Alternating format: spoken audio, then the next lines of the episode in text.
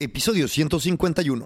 Hace 151 años en la revista San Nicolás se publica el primer crucigrama del mundo. ¡Qué interesante! Hace 151 años en Inglaterra se establecen las reglas del fútbol moderno. Hace 151 años en México se comienzan los primeros viajes en ferrocarril. Y en el capítulo 151 de Gran Invento vamos a hablar de sonido adaptativo, música y diseño sonoro para videojuegos y UI. Vamos a abrir una puerta al futuro de la música y vamos a darle. ¡Vamos, vamos, vamos!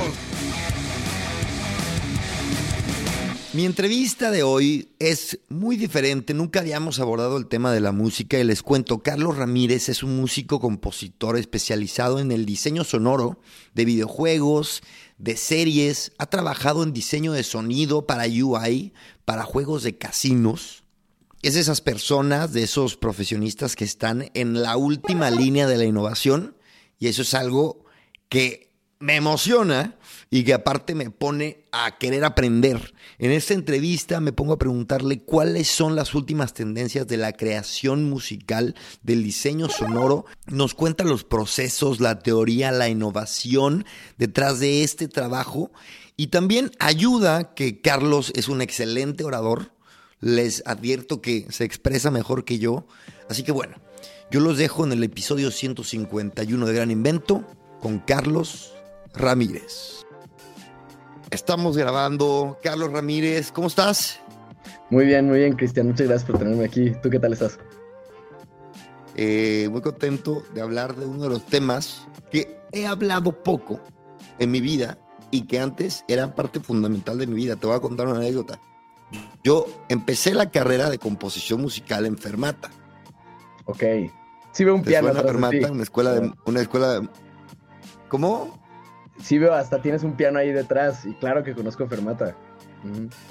Tengo un piano aquí, tengo una guitarra allá y este y cuando, cuando te vi y vi tu perfil eh, me pareció una excelente oportunidad para juntar los dos temas, eh, eh, la tecnología y la música, cosa que creo en donde tú te encuentras muy muy bien. Y antes que nada, Carlos, cuéntame en qué estás ahora mismo.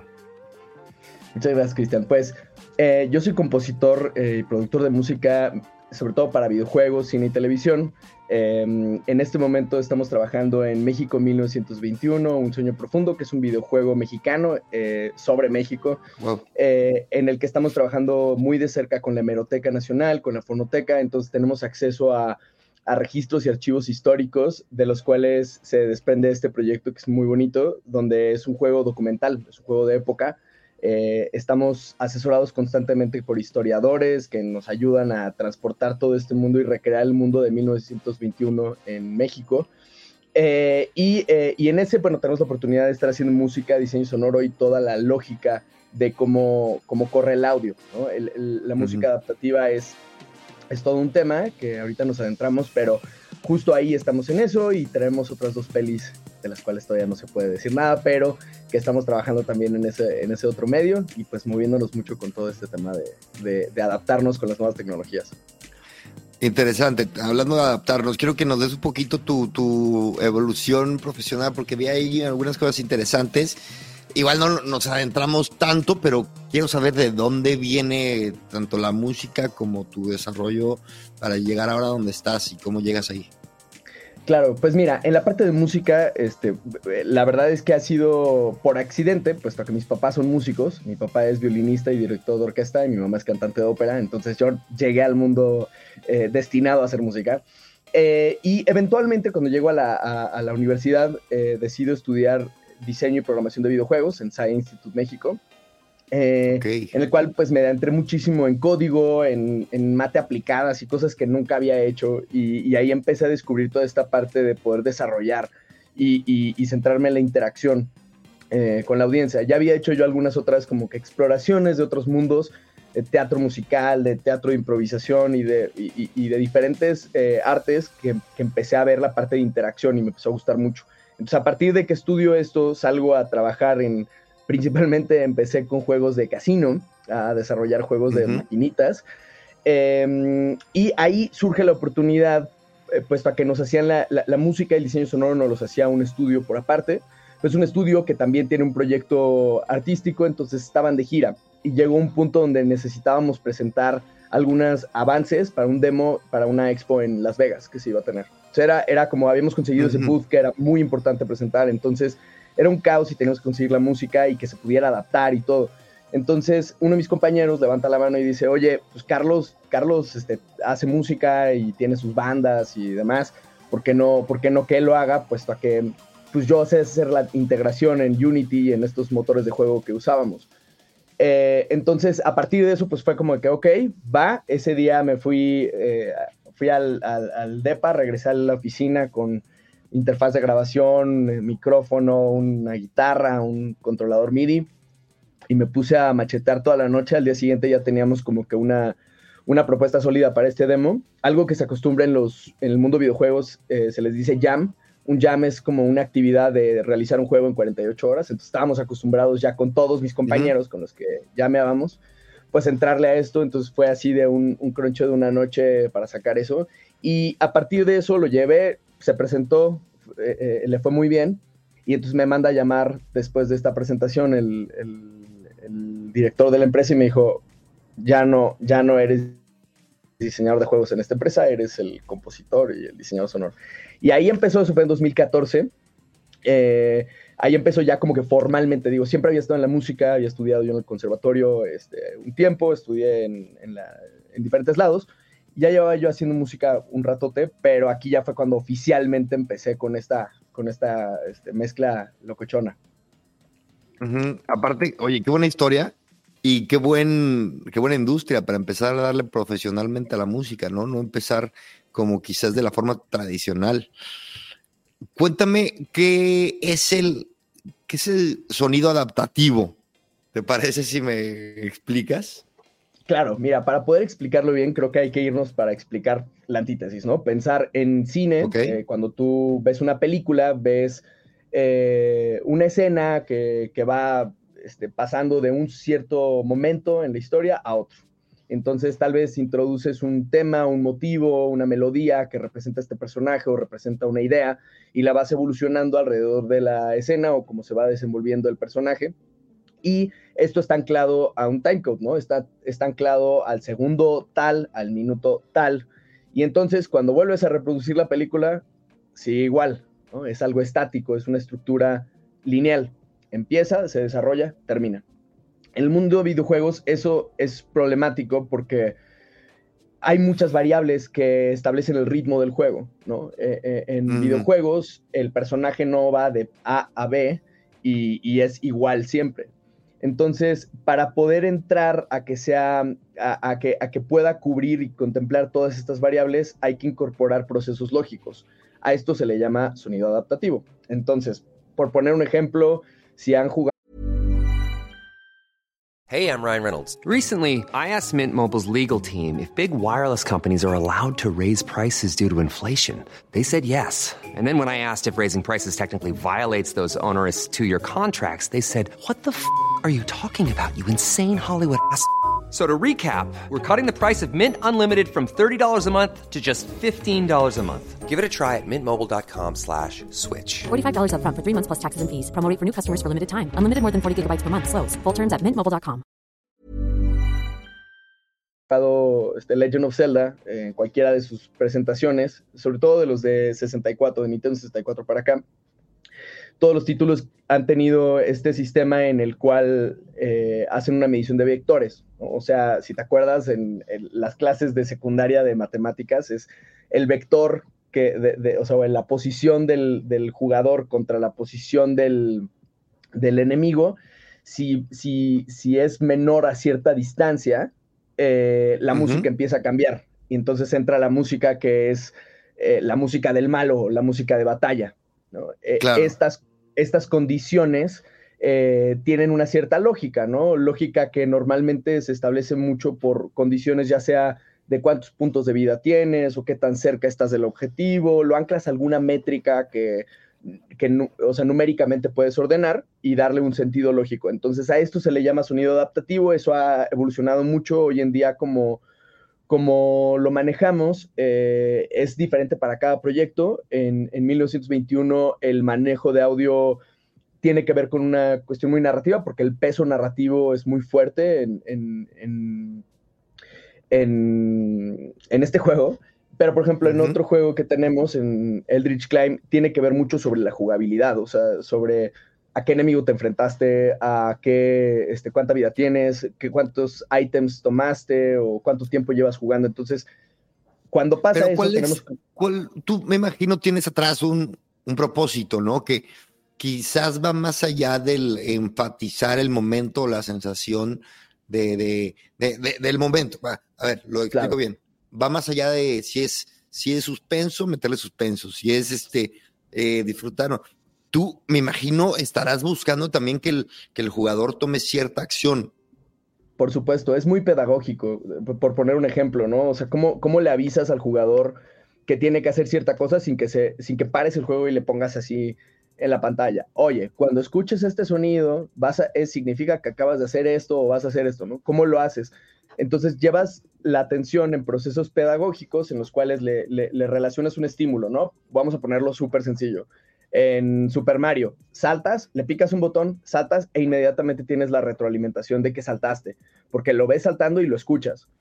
Ese mismo salto, eh, eh, eh, si le dejas picado más tiempo, saltas más fuerte ahí, ahí hay una condición que cambió un poco desde la acción del jugador y que le, le retroalimentas por medio de sonido. Eso a una escala mayor, pues, pues sí tienes que llevarlo a, mucha profundidad sobre los procesos que tiene que estar viendo.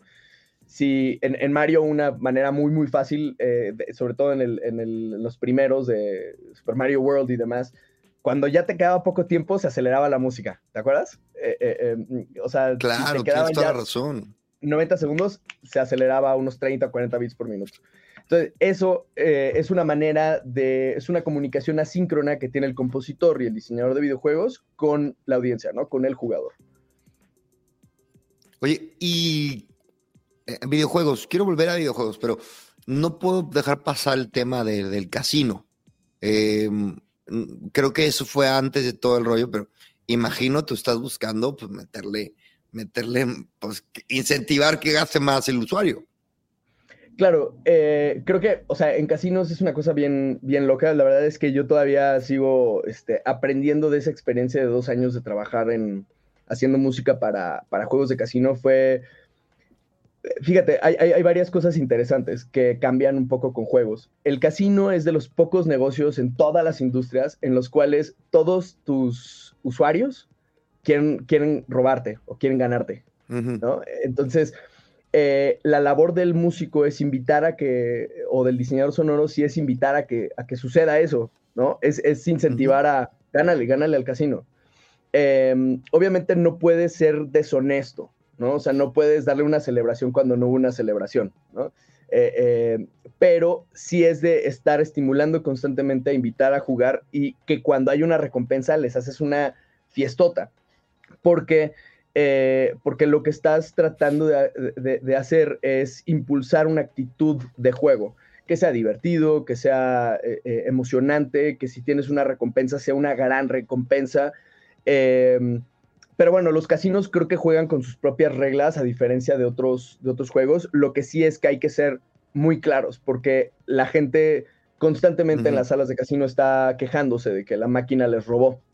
Eh, y muchas veces eso viene realmente de percepción porque no es que nadie sepa la probabilidad, o sea, incluso los desarrolladores, pues puedes establecer las fórmulas como para saber más o menos cuánto va a ser la probabilidad, pero de eso a que yo pueda programar que en la probabilidad yo tenga control, eso, eso no se puede. Entonces, eh, cuando tú en las animaciones o en la música o en el sonido les das algo que no es honesto, que se siente que fue una recompensa más, el, que el sonido fue más recompensa, eh, eh, más, más fiestero que la recompensa, se quejan. Dicen, oye, es que a mí me sonó esto, yo debería haberme ganado punto, ¿eh?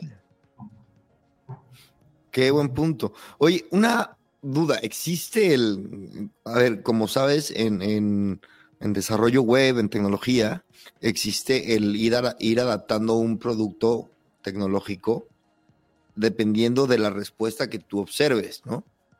Haces algo, diseñas algo, miras los datos y entonces adaptas tu producto. ¿Existe esto en el, en el diseño sonoro?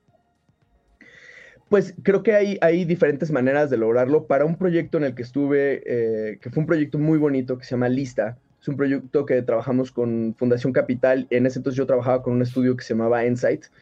Em, eh, era un juego de inclusión eh, financiera eh, a, poblaciones rurales a las afueras de Medellín.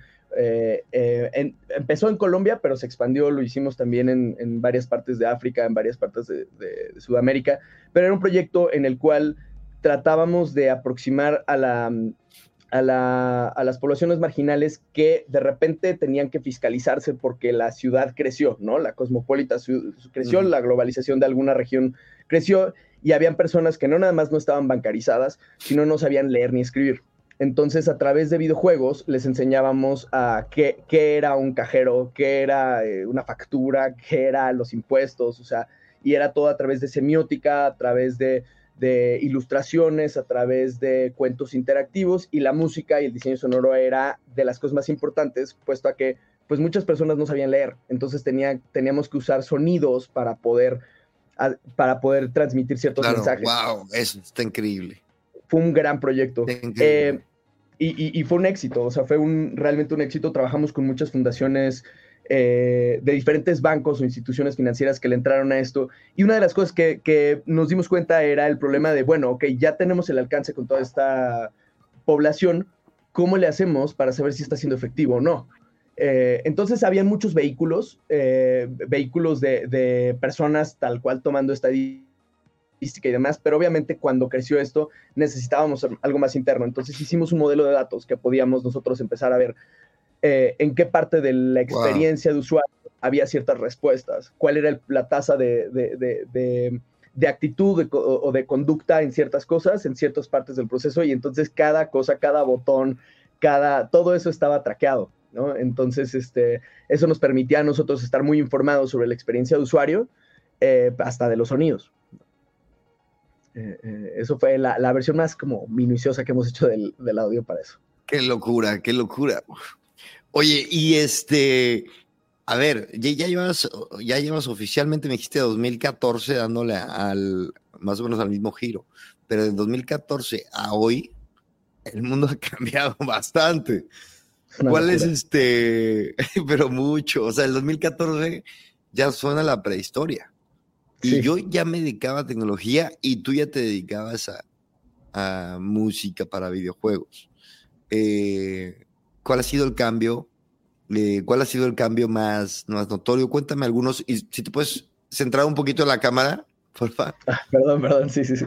No, no te preocupes. Ajá, pues híjole, los cambios más notorios, eh, eh, tal vez va a ser una respuesta medio, medio confusa, pero creo que la gente, o sea, sí, la tecnología ha cambiado mucho, pero por lo mismo, ya sabes, huevo la gallina, quién sabe qué es lo que provocó qué, pero creo que lo que yo he visto de repente desde, desde mi área como músico, sí han cambiado muchas cosas con respecto a, por ejemplo, las necesidades que tiene Netflix. Eh, cuando entregas algo, es una cosa clavadísima, ¿no? Que se le llama ME, de preparación, de cómo preparas los temas, cómo exportas los audios, cómo los empaquetas, eh, cosas ya tan específicas, a, necesitas usar este algoritmo de masterización para entregarme los audios, o sea, cosas ya como muy estandarizadas, cosa que antes se sentía un poco el Wild Wild West, ¿no? O sea, como que no había algo tan cimentado para todas las áreas que hay. Entonces, en el aspecto técnico se ha enrobustecido muy cañón las certificaciones que tenemos que estar buscando de repente para competir en ciertos proyectos.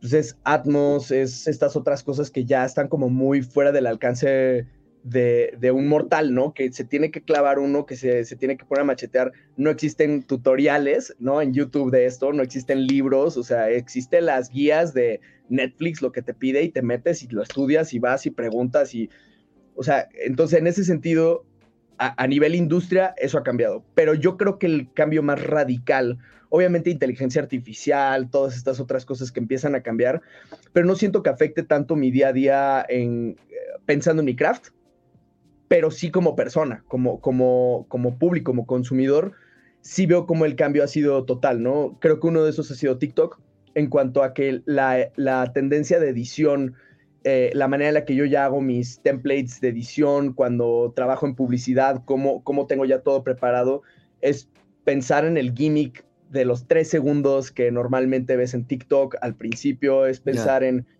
todo ese discurso, que eso hace que cambie pues todo el pipeline, ¿no? Yo lo que he visto es que la, tecnología ha impulsado mucho el cambio de conducta en la audiencia o en, los, diferentes mercados y eso implica un cambio este, bastante sustancioso ya en el día a día. Cuando tú mencionas lo de TikTok, ¿te refieres al, al, attention spam de la gente en general o, o, o tal cual a utilizar TikTok en tu trabajo? Eh, no, me refiero más al primero. Digo, los dos entran eh, eh, en la misma, digamos, en la, misma dimensión, pero el primero es el punto. O sea, creo que ha cambiado mucho la manera en la que la gente consume. la gente creo que ahorita está sobreestimulada en todo aspecto y obviamente como diseñador sonoro, como músico, es estar lanzando muchísimos sonidos todo el tiempo y la atención que normalmente antes vestías con 30 efectos de sonido un minuto, ahorita tiene que ser 150 este, efectos de sonido al mismo tiempo porque tienes que estar, la atención es, es, sobreestimular, ¿no? De alguna manera. Y una pregunta, cuando haces este diseño sonoro que tiene una cierta sobreestimulación, estás sobreestimulando, ¿no? Al, al usuario. Este, estás aportando a esta poco cambio psicológico en comportamientos eh, en general, como dijiste, de consumo. Eh, ¿Tienes un dilema moral? Eh, no, no realmente, porque creo que también tiene que ver con los espacios. O sea, por ejemplo, si estoy haciendo yo un video mío en TikTok, sé que tengo que jugar bajo ciertas reglas de atención, pero sé que cuando tengo que mostrar silencio lo voy a mostrar. O sea, yo no voy a comprometer mi creatividad por una tendencia de una plataforma, que creo que eso es algo muy, eh, pues, pues, no lo veo tan seguido, no, no, veo una práctica común donde la gente le dé más prioridad al, al, contenido y así, sino le da a la forma. Yo creo que en, en, mi efecto personal, creo que es un poquito tener el balance de no sacrificar la creatividad por la tendencia de, de consumo, porque creo que cuando, o sea, creo que un gran error que he visto con muchas de las agencias con las que trabajo, con muchos clientes, es, me piden mucho últimamente como el, oye, es que tenemos que acercarnos a la generación Z y me explican qué es la generación Z según ellos, ¿no? Entonces, una explicación incluso bastante, este, pues que ya se siente de que, tío, em, ¿no? El, el, el, oye, pero es que la generación Z necesita ser diferente y tal, tal, tal. En el momento que ya estás diciendo eso, ya es obsoleto la tendencia que entendiste. O sea, la realidad es que haces un comercial o haces algo que está con cierta tendencia y al mes que sigue ya cambió eso cañón. Entonces, si le das peso a la forma y no al fondo y no al mensaje que quieres dar, no a esto, eh, terminas cayendo en, esta parte de, pues, del el boomer hablándole al Z, ¿no? Em, creo yo que, que, por lo mismo hay que adentrarnos mucho más en lo que queremos expresar, en esta parte que mencionabas hace rato, o sea, estas acciones que quieres provocar en la audiencia o en el usuario, y tratar de tener un balance. O sea, sí, sí contemplar que ahorita no nada más la generación Z, sino todo, todos los demás ya estamos acostumbrados a esta sobreestimulación, a este ritmo, pero que hay cosas que se tienen que contar con paciencia, ¿no? Es depende del espacio. Uf, este tema del cambio, el cambio de consumo del, contenido va a un ritmo que, que, a mí a veces me asusta, ¿eh? Y te lo digo yo que, también trabajo diseñando un,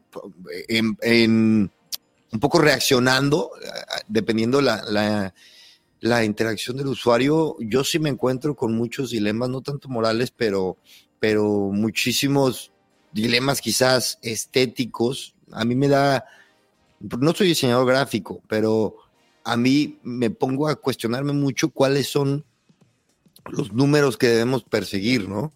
Este, por suerte los directores de la empresa los, los deciden, pero cuando, pero hay muchas, muchas formas de, de, interpretar los números y de perseguirlos.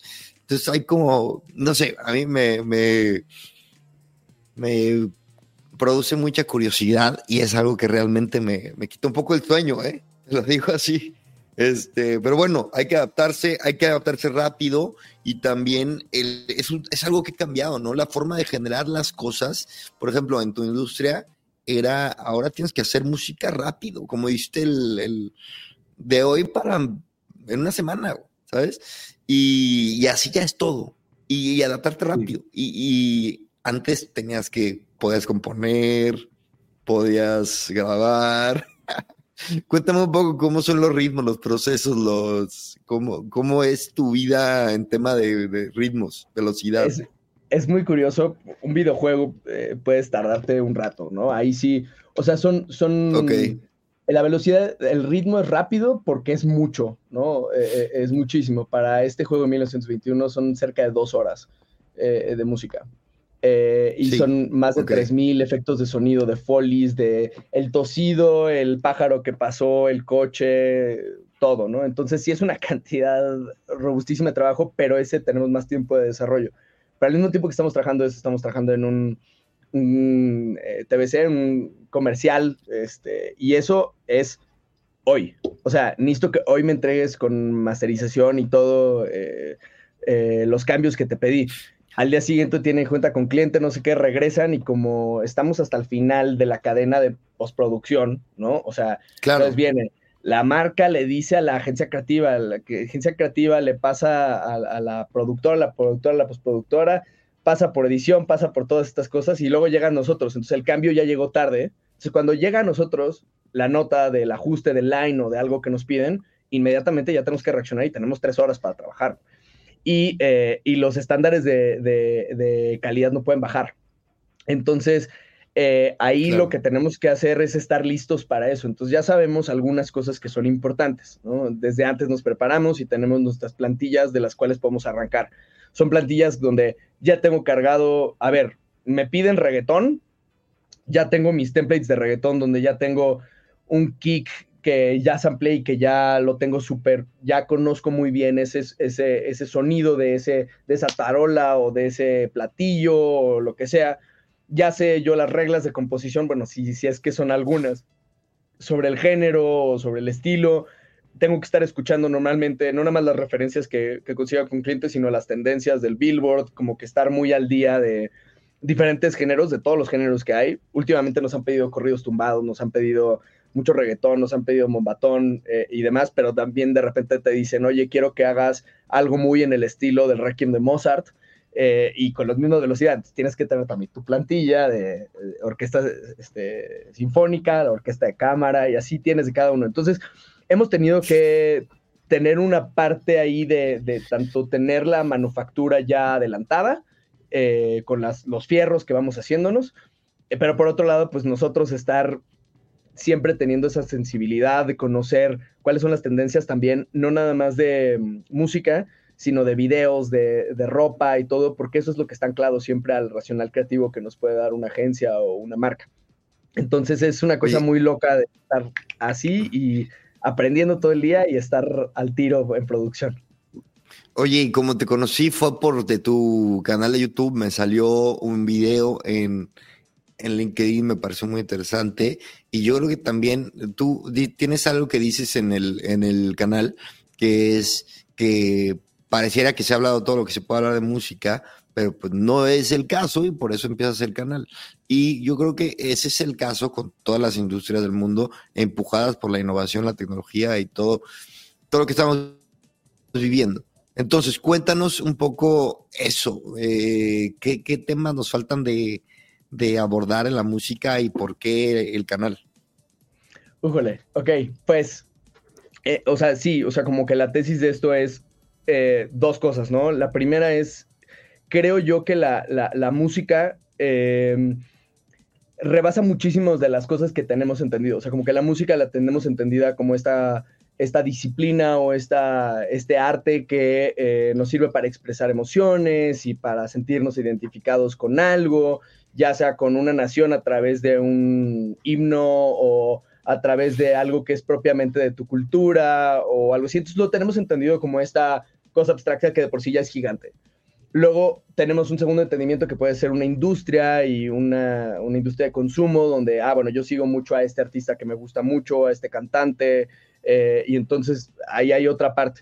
Pero hay muchísimas otras áreas que no nos damos cuenta de lo importante que son eh, que tiene que ver con justo lo que habíamos hablado de diseño sonoro hace un momento, ¿no? O sea, como que también es, así es como aprendemos, o sea, es una cosa muy loca, ¿no? Pero, pero si lo pensamos así, o sea, un celular, un dispositivo móvil, es algo que es poco probable, a menos de que venga algo a reemplazar el, o sea, como concepto el celular, es poco probable que nosotros el resto de nuestros días en, esta, en este planeta no tengamos un celular en la mano. O sea, es, es, muy poco probable que tengamos. Ahora, dentro de ese celular existe un ecosistema con el que estamos interactuando todos los días.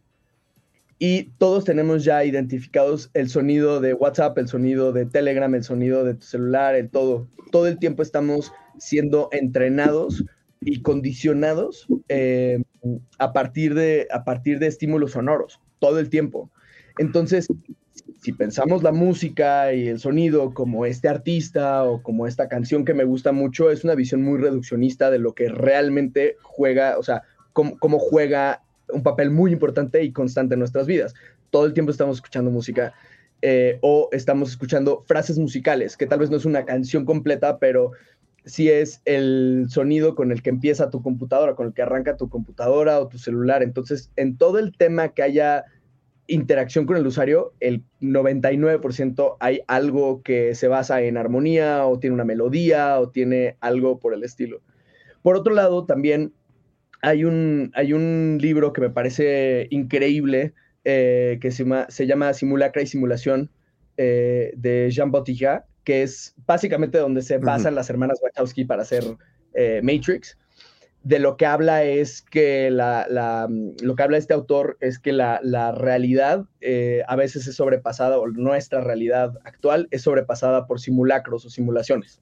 Entonces lo que habla es, por ejemplo, una abstracción de lo que sería, pues un corazón es un órgano de un sistema este, de irrigación sanguínea, pero de ahí a lo que nosotros tenemos con un emoji de corazón es una abstracción que de, eso se abstrajo un corazón y de ahí eso, e, e, ese, ese emoji ya superó lo que originalmente era el concepto del corazón. Ya ahora es una muestra de cariño, ya no se refiere a, por supuesto que nadie lo va a entender como algo de un, órgano de, del, cuerpo humano. claro. ahora, ahora puede comunicar otras cosas, igual que, me imagino, ahora puede comunicar, por ejemplo, el amor, ¿no? Y, igual que el, el sonido este, yo, yo empecé este podcast con un sonido de, de es, eh, el, cuando nos conectábamos a internet en los noventas, que sonaba ¿no? en el intro. ¿Y qué significa? Significa que vamos a hablar de tecnología, no significa que... Claro. ¿Sabes? conexión, eh, Tecnología y un tema generacional, estás comunicando también como... También, pues, por supuesto. Justo como varias cosas. Y yo creo que la música es un vehículo para comunicar de esa manera una cantidad de simulacros que si nos ponemos, o sea, si nos detenemos a pensar, nos damos cuenta de, híjole, es que es muchísimo más profundo que esto, ¿no? Em, es, es algo que podemos hasta entender entendemos la música como este concepto muy justo, muy reduccionista de ritmo, melodía, armonía, ¿no? Eso es como, como las tres cosas que normalmente se ven, pero el latido de nuestro corazón que corre entre 100 a 120 bits por minuto y que bla, todas estas visiones justo muy reduccionista, pero sí nos da un entendimiento de, ok, es una síncopa que en la música se usa de esta manera, eh, eh, tiene una tonalidad en estos, en estos registros que ahora podemos medir y entonces eso también se usa en la música y se usa en el diseño sonoro y se usa en todas estas otras partes.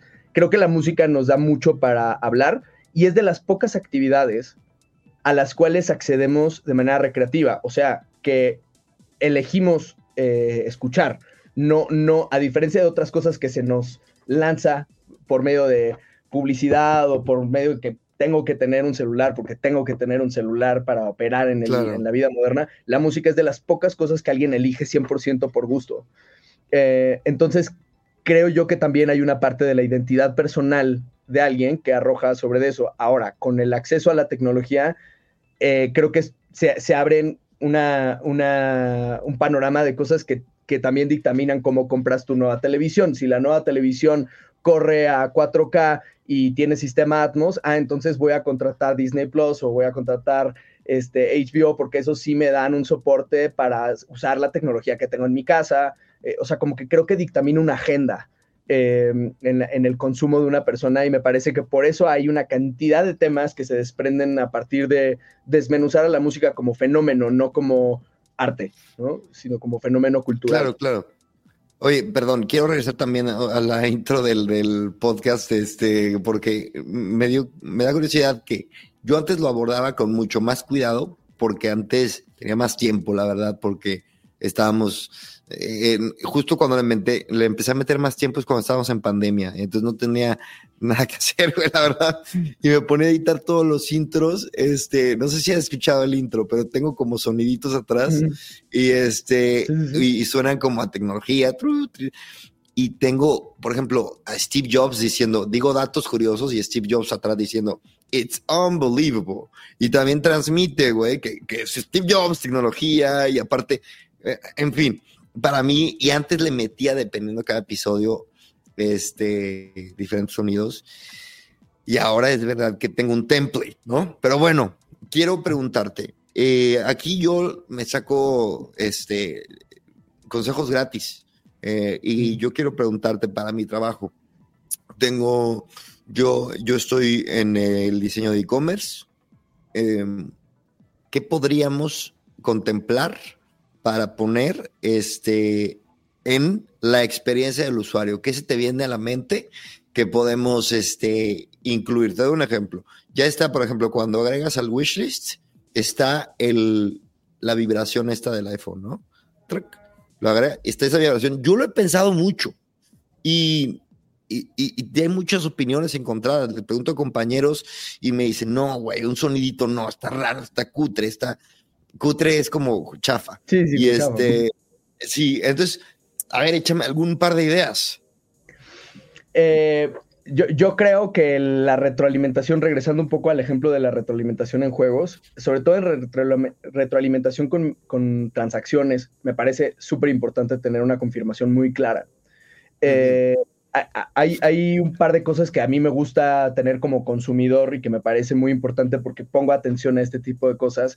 Es cuando yo estoy haciendo una transacción, hoy en día ya tenemos la confianza de hacer compras en Internet, pero eh, eh, en Latinoamérica no, no lleva tanto tiempo, ¿no? Tú no me dejarás mentir, o sea, pero no lleva mucho tiempo que, que, yo creo que previo a la pandemia tal vez me, atrevería a decir que, era una minoría los que comprábamos en Internet. Súper minoría, eh, como yo estaba pensando 5%. Y no, claro, y me imagino incluso, aunque haya gente bancarizada, no se atrevía a meter su tarjeta, ¿no? Prefería prepago en, en, en, algún punto en el que pudiera ser cash o algo. Entonces, a la hora de que, o sea, de alguna manera se entiende por qué. O sea, entiendo, sí, porque en México estábamos atrasados, esto, pero, pero independientemente del contexto mexicano, creo que a la hora de generar una compra, eh, cuando estás en un lugar físico, la, retroalimentación es muy clara y si hay sonidos, o sea, eh, te dice, ah, son, son 50 pesos, ah, ok, aquí tienes mi billete y cuando la agarras suena el billete y lo pones. Eh, o cuando voy a hacer un paréntesis regresando a lo de los casinos. Cuando salían las monedas, antes ah, ponían unas máquinas, o sea, en las máquinas se ponían Cadillac Jack, que era como la, marca como importante de maquinitas, ponía mm. unas, eh, unas canastitas de metal que estaban, que se sobreponían en, la, en el cuerpo de la, de la máquina, no eran eh, inherentemente desarrolladas ahí. Y la razón por la que se ponían... Sonido para el sonido, para que suene, para que se encanta la retroalimentación. Eh, estas máquinas también tenían una, una palanca grandota que era análoga y se sentía, o sea, como que agarrabas y ¡cras! Em, cosa que cuando nosotros desarrollábamos aplicaciones, lo hacíamos, o sea, los juegos, a ver, las máquinas eran unos gabinetes gigantes, pero la compu era una Raspberry de este tamaño, ¿sabes? O sea, una cosita chiquitita pero hacíamos toda la cosa y le poníamos botones y le poníamos cosas para que se sintiera, porque el áptica eh, es este fenómeno que, es dar un, sentido digital a algo, sentido análogo a algo digital. Entonces, el sonido a la hora de hacer una transacción me parece que es súper importante, es, un momento en el cual le acabas de confirmar y le estás eh, reforzando una conducta a tu usuario. Entonces, eh, ahí hay una oportunidad fuerte donde la gente está accediendo a hacer una transacción y emocionalmente deposita ciertas cosas a, esta compra, ¿no? Ay, qué bueno que ya lo encontré. Eh, o, el, híjole, es que me lo merezco. Eh, es el, o sea, todas estas eh, momentos de, u oportunidades de consumo, nos, si, si, les das, o sea, ahí hay una oportunidad de hacer, uno, brandeo. O sea, es esa, esa inyección de dopamina que esté relacionada con el sonido de tu marca. Por supuesto. Amarra una, una, o sea, genera un vínculo emocional. Me llevas a un tema aquí que, ¿qué pasa? Entiendo la, la, la creación de sonidos digitales a momentos análogos, ¿no? Pero también existen momentos digitales que están empezando a existir y te di el ejemplo ahorita de del agregar a wishlist, ¿no? A, a, tu guardado de favoritos y de que después lo guardas, ¿no? O, o a carrito.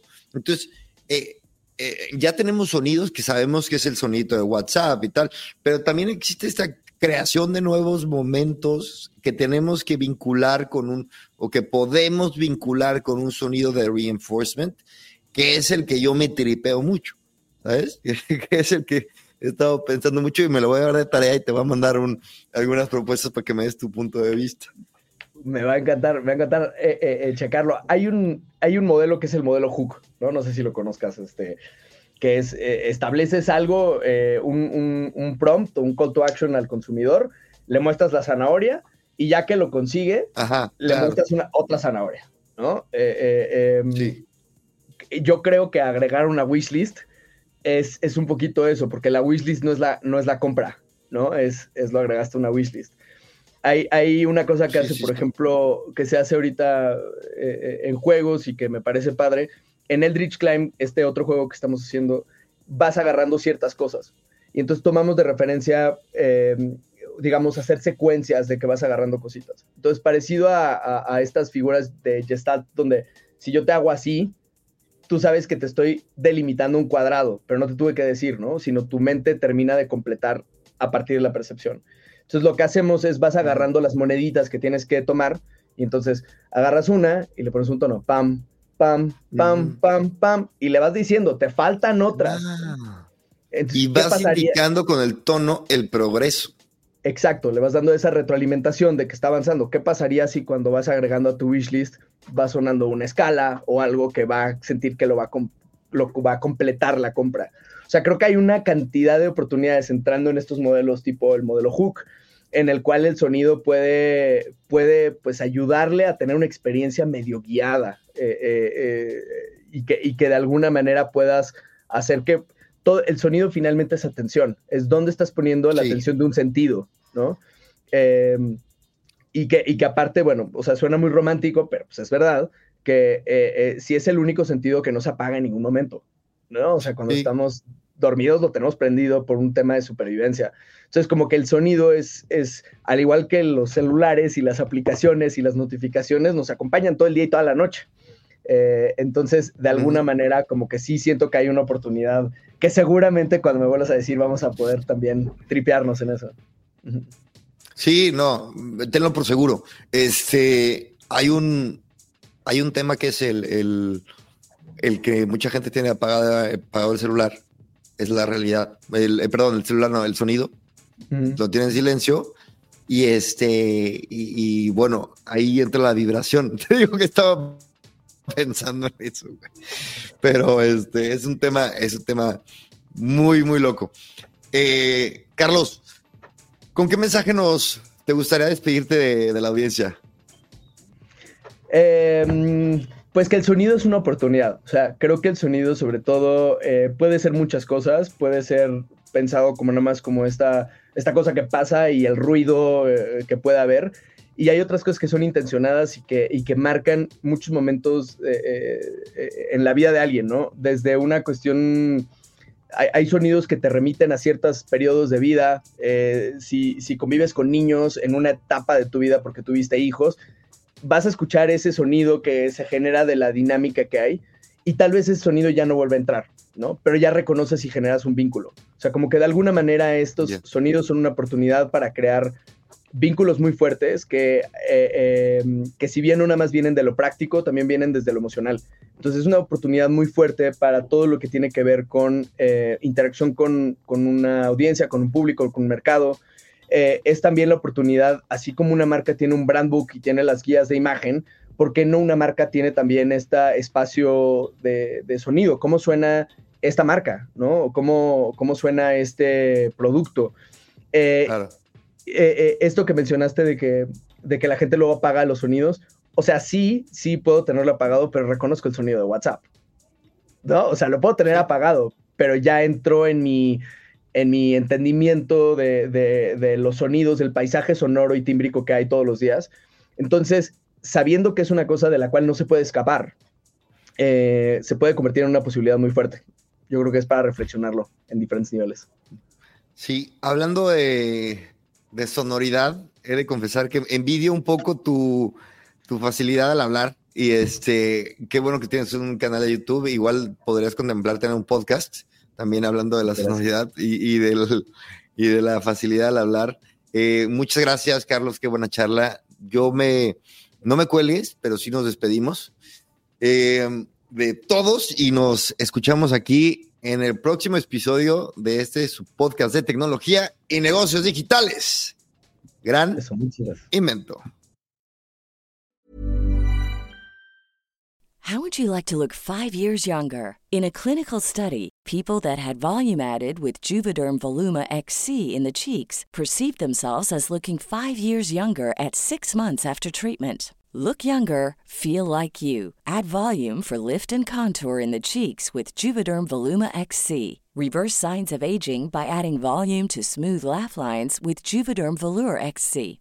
For important safety information and to find a licensed specialist, visit juvederm.com. That's J U V E D E R M.com. Not for people with severe allergic reactions, allergies to lidocaine, or the proteins used in Juvederm. Common side effects include injection site redness, swelling, pain, tenderness, firmness, lumps, bumps, bruising, discoloration, or itching. There's a risk of unintentional injection into a blood vessel, which can cause vision abnormalities, blindness, stroke, temporary scabs, or scarring. Talk to a licensed specialist to find out if it's right for you.